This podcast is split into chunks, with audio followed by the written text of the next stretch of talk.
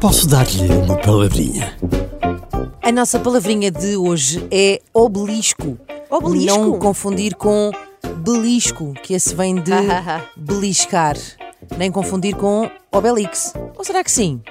Obelisco é um termo da arquitetura, é um monumento que surgiu no Antigo Egito. São aqueles pilares eh, altos e quadrangulares que acabam numa pirâmide, assim, acabam assim em bico, e que habitualmente têm inscrições gravadas nas faces. Obeliscos famosos, por exemplo.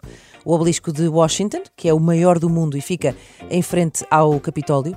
Há também o obelisco do Vaticano.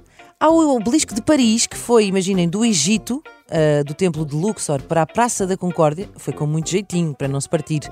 E também há um na Praça dos Restauradores, em Lisboa, por exemplo.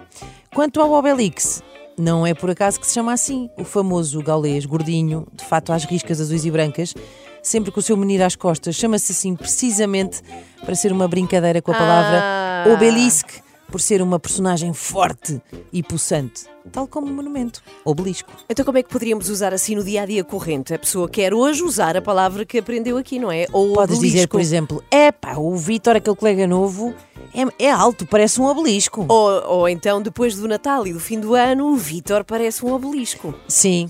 No Também sentido em pode. que está forte e possante. Isso. Sim, sim. Mais uma. Ou então quando tens um penteado, por exemplo, um tens alguém que traz assim um- uma crista, assim, o cabelo, a cabeça a acabar assim para cima.